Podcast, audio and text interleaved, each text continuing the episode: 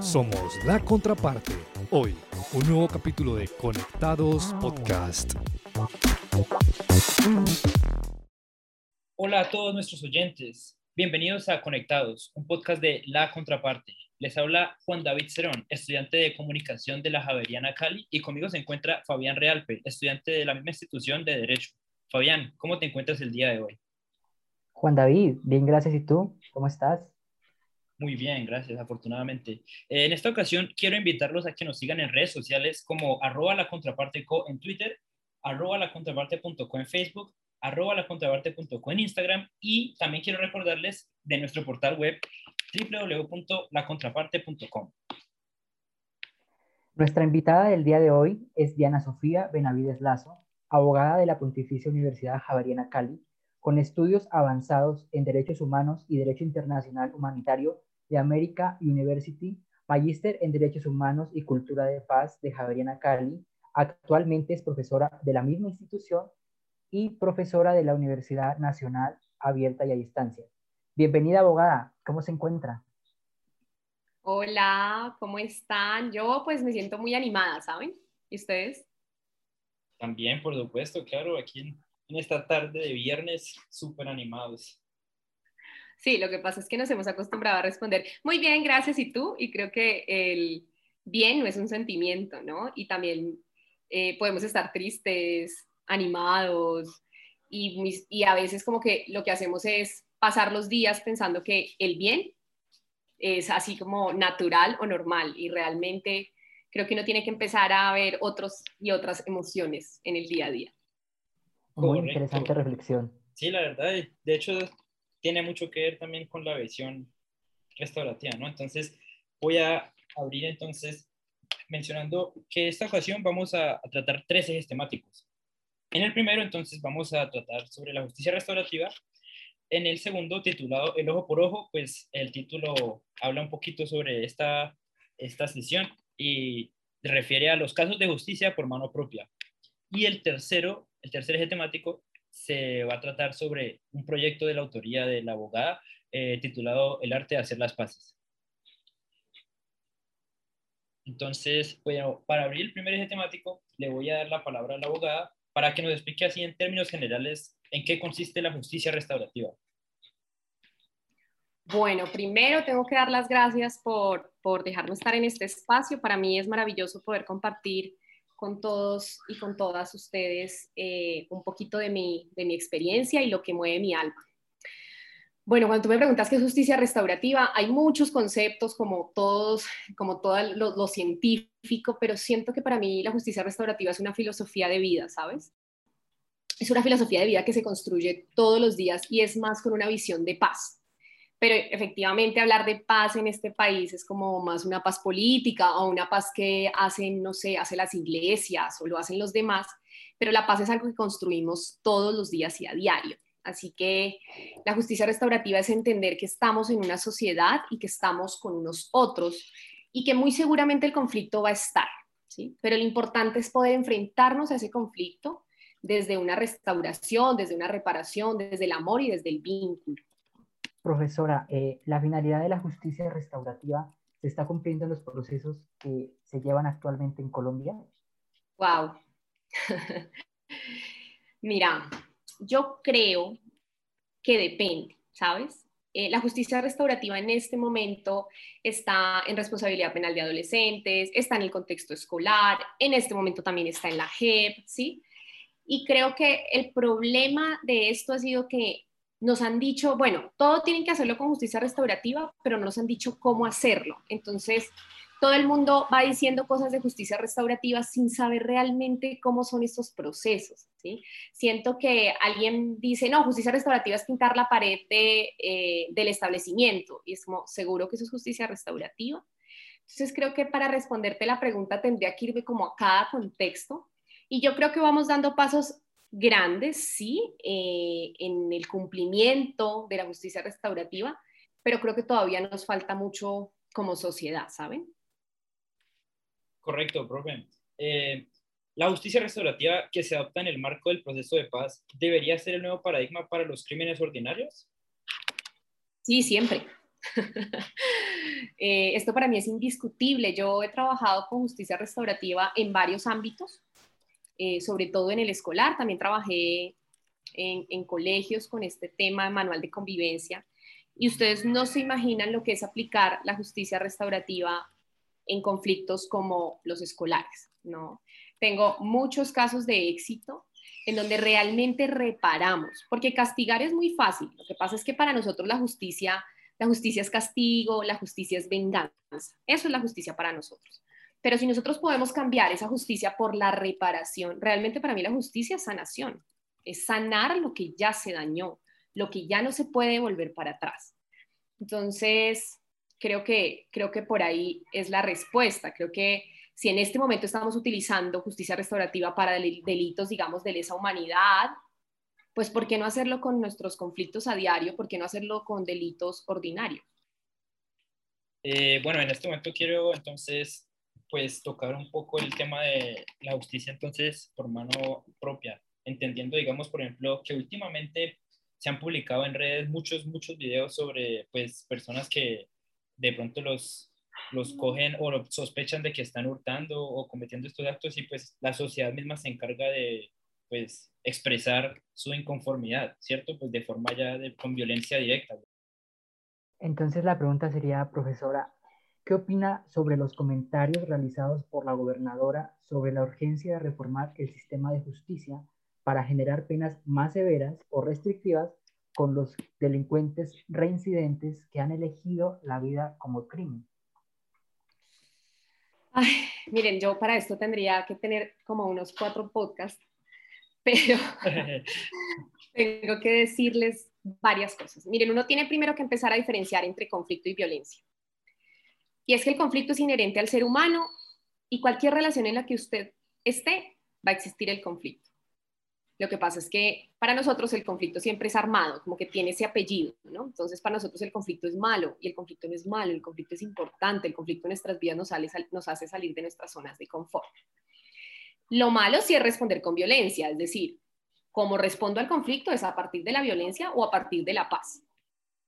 Pero también aquí hay que definir otras dos cosas. Y es que la violencia no es la violencia porque sí. La violencia significa el uso de la fuerza intencional para para, digamos, que el otro haga lo que yo quiero o lo que yo creo que es importante o debe ser. Pero la violencia, digamos que hay gente que dice, no, si la violencia es genética, si eso la gente es así, pues porque es mala de naturaleza y porque sí. Pues les cuento que no. La violencia es socialmente aprendida, ¿sí? Eh, lo que sí viene con nosotros genéticamente y hablando, digamos que de nuestro, nuestro cerebro reptiliano, que hay algo en nuestros genes que sí nos hace responder con algo que se llama la agresión. Es decir, cuando nosotros somos agresivos es que respondemos desde algo que es la supervivencia. De ahí viene la legítima defensa, que es muy distinta a la violencia. ¿sí? La legítima defensa es, en algún momento me sentí atacada y yo ataco. Eso hacen todos los mamíferos. Tú le pisas la cola al gato y el gato te muerde inmediatamente. Lo mismo te pasa a ti. Tú estás en la calle y alguien te golpea, muy seguramente tu reacción va a ser también golpear. Pero la violencia es, vuelvo y repito, uso intencional de la fuerza. Ahora, dando como esos conceptos que me parecen importantes, creo que como sociedad vivimos en una violencia cultural muy grande, que la violencia es directa, estructural y cultural. Y esta violencia cultural hace que todo se legitime, todo lo que es violento se legitima en este país. Bueno, hablando, digamos, de, Colombia, porque Latinoamérica también tiene este, este problema y es que nosotros desde que somos pequeños, a nosotros nos golpean, ¿sí? Nuestros papás creen que la mejor forma de educarnos es con un golpe, es como hay un golpe a tiempo y todo está bien. Y eso es violento. Yo si en este momento voy y le, no sé, golpeo a Fabián, Fabián, ¿qué puede hacer, por ejemplo? Reaccionar. sí, reaccionar. Responder. O irme a... exacto. O muy seguramente, ¿qué vas a hacer? Me vas a ir a denunciar, ¿o no? Sí, señora, claro. Yo te golpeo y tú eres un hombre muy de paz y dices, no, la profesora, la profesora está en un mal momento, pero eso no puede volver a pasar, así que yo voy a ir a denunciar. Si tú puedes hacer eso con un adulto, ¿por qué tienes que golpear a un niño? ¿Sí? Y un niño no puede responder a eso. Nosotros somos como un monstruo gigante para los niños. Entonces desde ahí venimos legitimando esa violencia y vamos al colegio y entonces llega el bullying, el famoso bullying. Ah, no, a todos nos han hecho bullying. Y míreme aquí paradito, ¿no? Los papás siempre es como, no, que le resbale. Nada resbala. Todas las palabras entran a algún lugar. ¿sí? Eso de que las palabras se las lleva el viento, no, las palabras no se las lleva el viento. Entonces, el bullying también se ha, considerado que es algo normal y natural. Antes eso forja el carácter, ¿no? Pero vamos a ver estos papás que, digamos, legitiman o nosotros también como adultos legitimamos eso y muy seguramente tenemos unos traumas allí que no hemos superado y que nos hacen actuar como somos, ¿ya? Y así seguimos pasándonos en la vida, en esta cultura como de la violencia. Aparte, pues si le ponemos que efectivamente hemos venido de un conflicto armado, en este momento tenemos cinco conflictos armados no internacionales en este país. Si le sumamos a eso el contexto del que les estoy hablando, realmente es muy difícil salir de la violencia, ¿sí? Y aquí les doy el panorama pues desesperanzador. Pero a mí qué me ha servido y aquí es donde quiero hablar de la justicia por mano propia. Y les voy a contar algo que me pasó a mí. Yo una vez iba llegando a mi casa y efectivamente había mucho tumulto y como buena colombiana dije, no, pues ¿qué pasa allí? ¿no? La curiosidad motivó al gato. Entonces fui y había un ladrón, habían cogido un ladrón, un presunto ladrón. Hablemos en, en derecho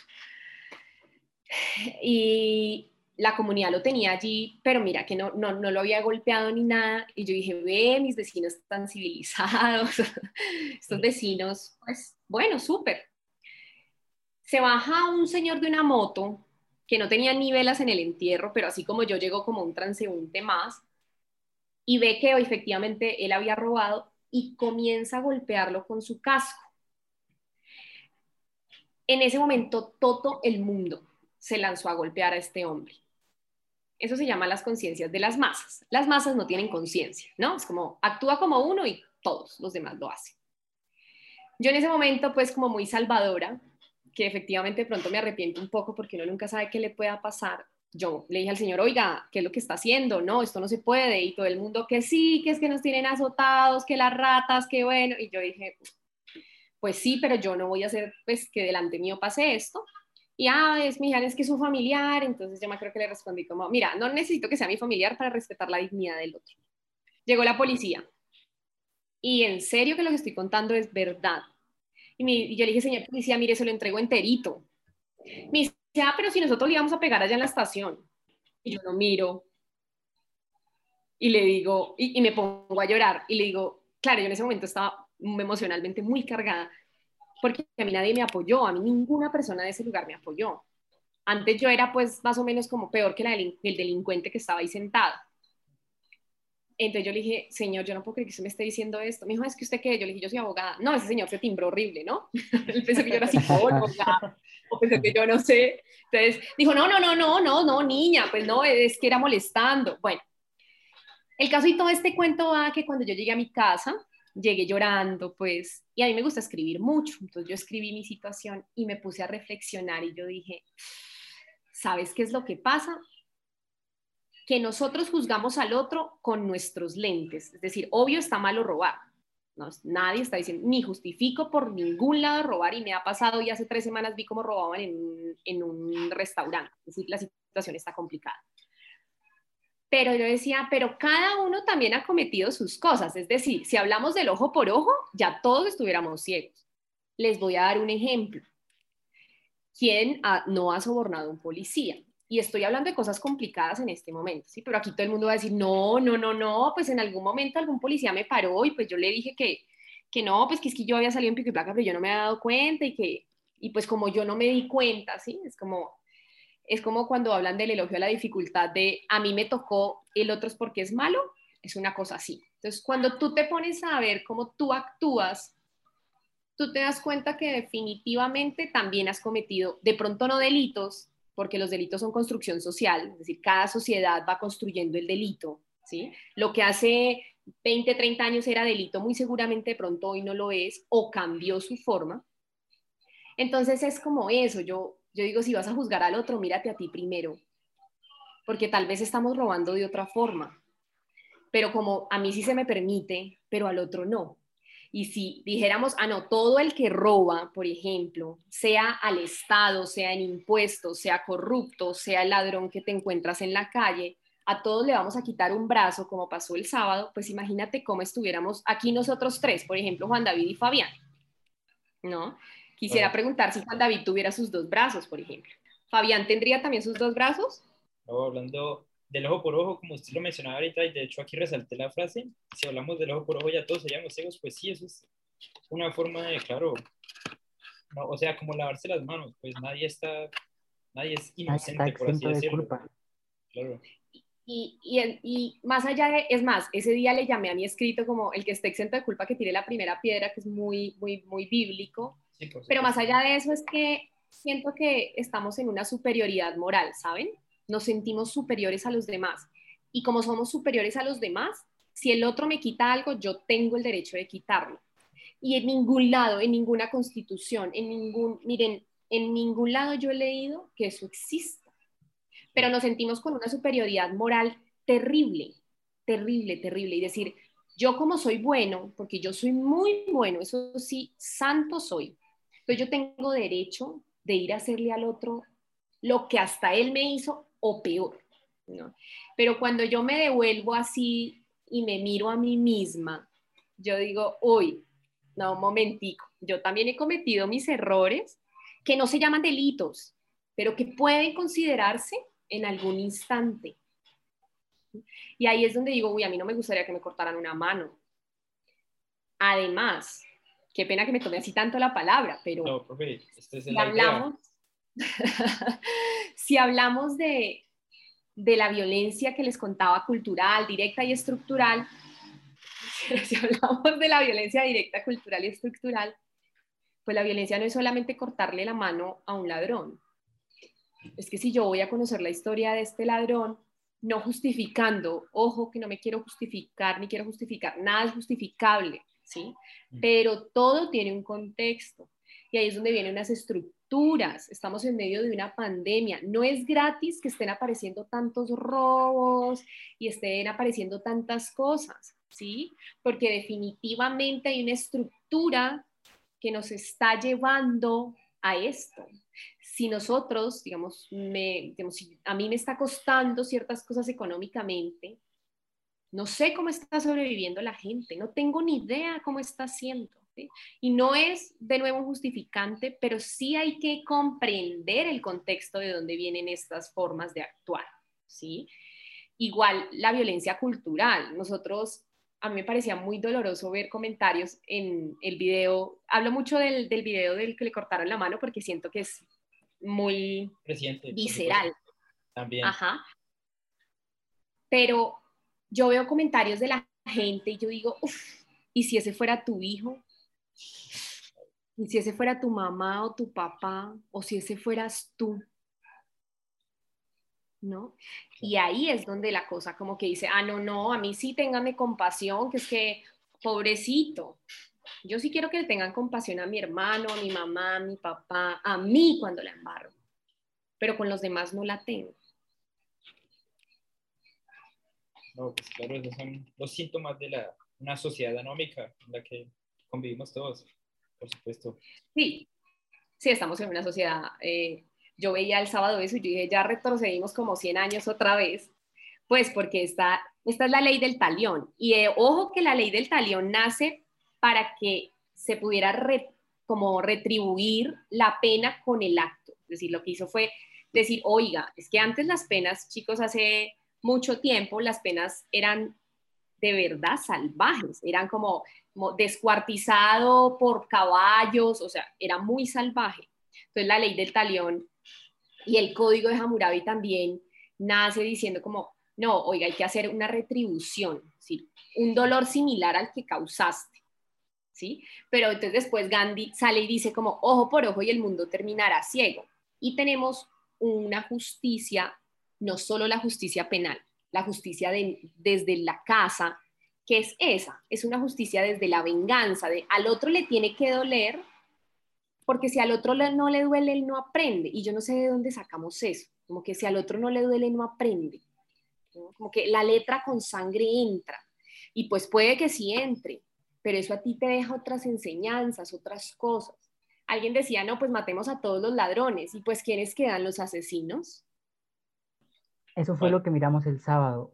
Eh, las personas están olvidando que a pesar de que se cometan algunos delitos, todas las personas tenemos la misma dignidad y como dignidad tienen que tenemos que respetarnos los unos con los otros. Entonces la pregunta planteada es, ¿nos podría nombrar y explicar algunos de los elementos de la justicia restaurativa? Sí. El primero es saber que todos somos, somos humanos, ¿no? Es eso. Y es reconocernos en la dignidad de cada uno y no creernos más que el otro o menos que el otro.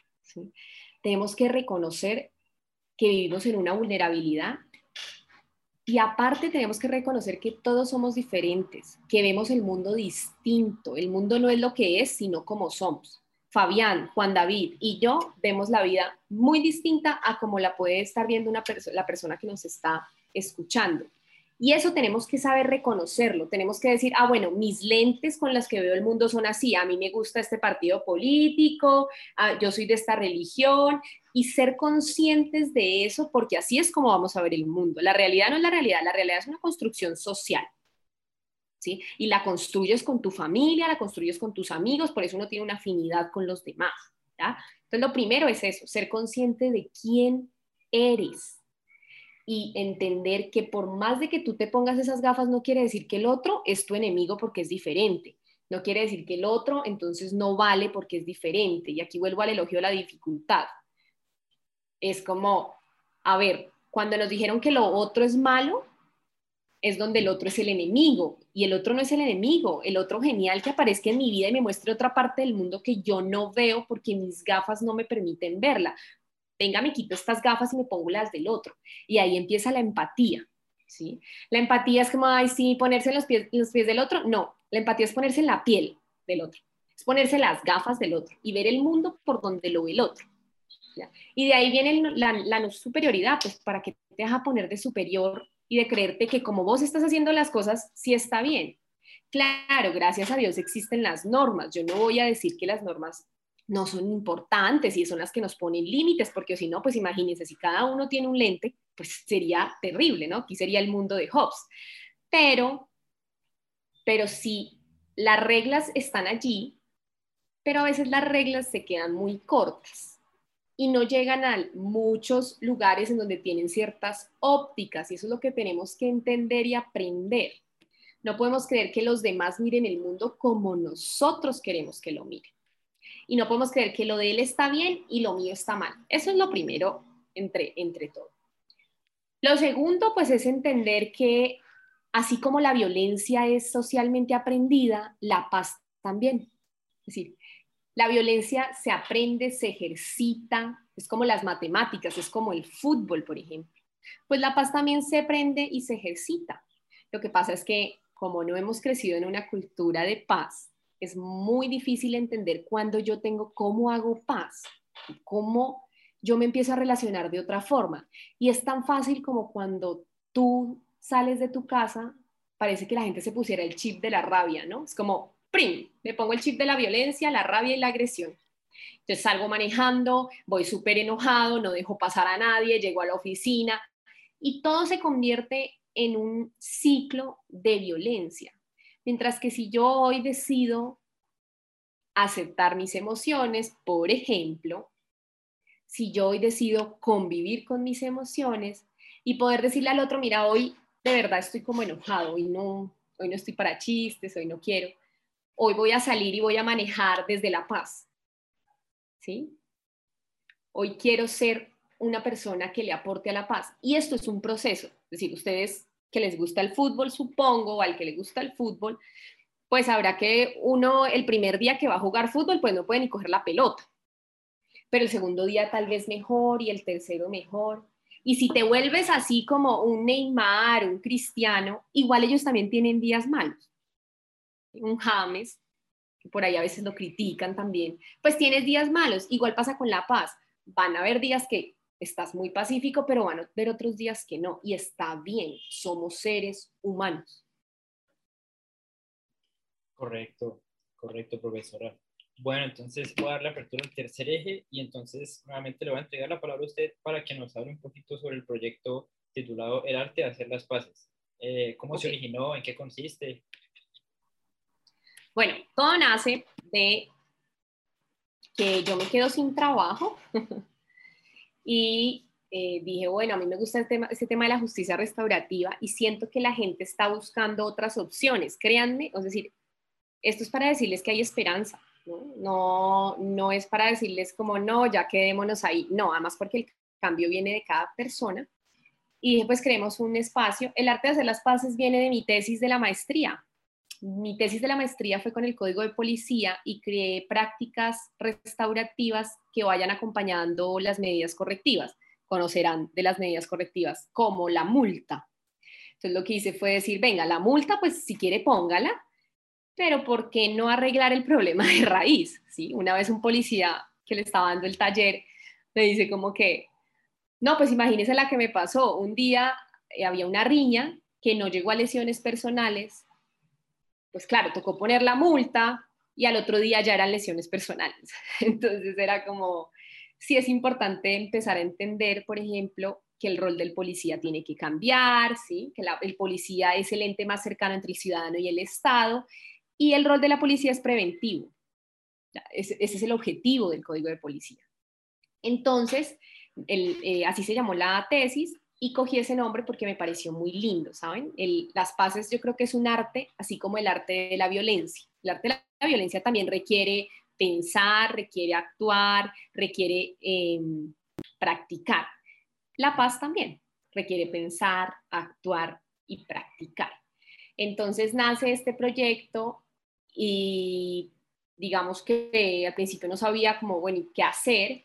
Y lo que empecé, a, empecé fue a poner frases de la compasión, de la empatía, del amor, que nos conecten a todos, ¿sabes? Esta semana hablaba mucho de, hay una frase que dice como, prefiero, como es más lindo que me engañen diez veces a perder, una fe, a perder una vez la fe en la humanidad.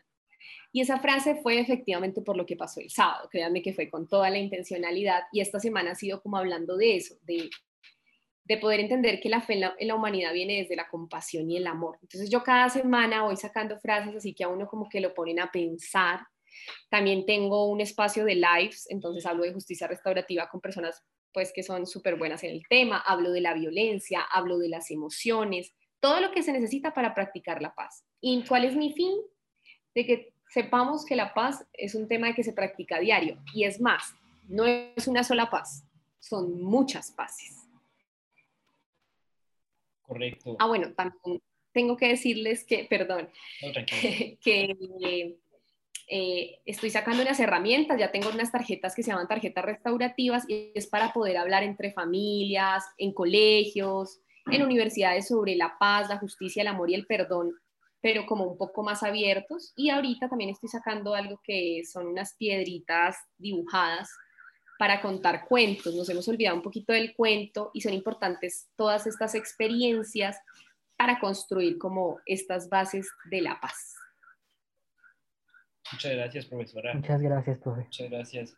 Entonces voy a pasar a la última parte, que es la sección de la semana. Entonces, en esta pues nada más vamos a realizarle unas preguntas así de, de sí o no, o de solamente mencionar una palabra. Son preguntas rápidas. Ok. Ok. La pregunta sería, ¿hay politización de vacunas de COVID-19 en el país? Sí. ¿Impuestos a la canasta familiar? No. En una palabra, ¿cómo describe la Jurisdicción Especial para la Paz? Paz dos años más en el mandato de Duque? No. Bueno, profesora, eh, no sé, pues el, día de hoy esto ha sido todo. Le quiero, le queremos agradecer a ambos por esta ocasión, por brindarnos su tiempo y, la verdad que sí, son unas reflexiones que uno lo ponen a pensar muchas cosas, ¿no?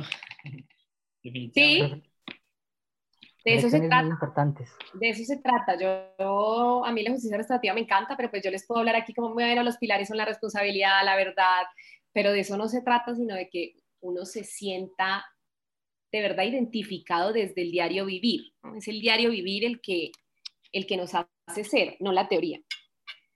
Correcto, profe. Señora, la práctica y la reflexión, ¿verdad? Exacto, exacto. Váyanse muy reflexivos y entiendan que la justicia por mano propia jamás, jamás va a ser el camino. Así nunca vamos a eliminar ninguna violencia cultural, estructural o directa. Bueno, profesora, entonces nuevamente quiero recordarle a nuestros oyentes sobre el proyecto eh, El arte de hacer las paces. Eh, se encuentra en Instagram. Y bueno, hasta una nueva ocasión, profesora. Muchas gracias. Muchas gracias a ustedes, Fabián y Juan David. Fue de verdad para mí un placer estar aquí y para los podcasts que quieran, seguimos hablando de justicia restaurativa. Por supuesto, por supuesto. Bueno, profesora, muchísimas gracias. Gracias. Chao, chao. Hasta pronto. Ahora le damos apertura a las conclusiones.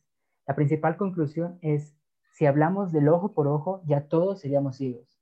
La segunda, la paz es algo que se construye a diario. La tercera, la justicia no es castigar, es sanar lo que se dañó. Y la cuarta, las masas no tienen conciencia, pero tenemos que respetar la dignidad humana. Una vez acabadas las conclusiones, terminamos un capítulo más de Conectados. Eh, aprovecho entonces para recordarles que nos sigan en redes. Estamos con presencia en Twitter como arroba la contraparte co, en Facebook como arroba la contraparte punto co, en Instagram como arroba la contraparte punto co y nuevamente les reitero, nuestro portal web es www.lacontraparte.com. Hasta una nueva ocasión de este podcast Conectados. Les habla la contraparte.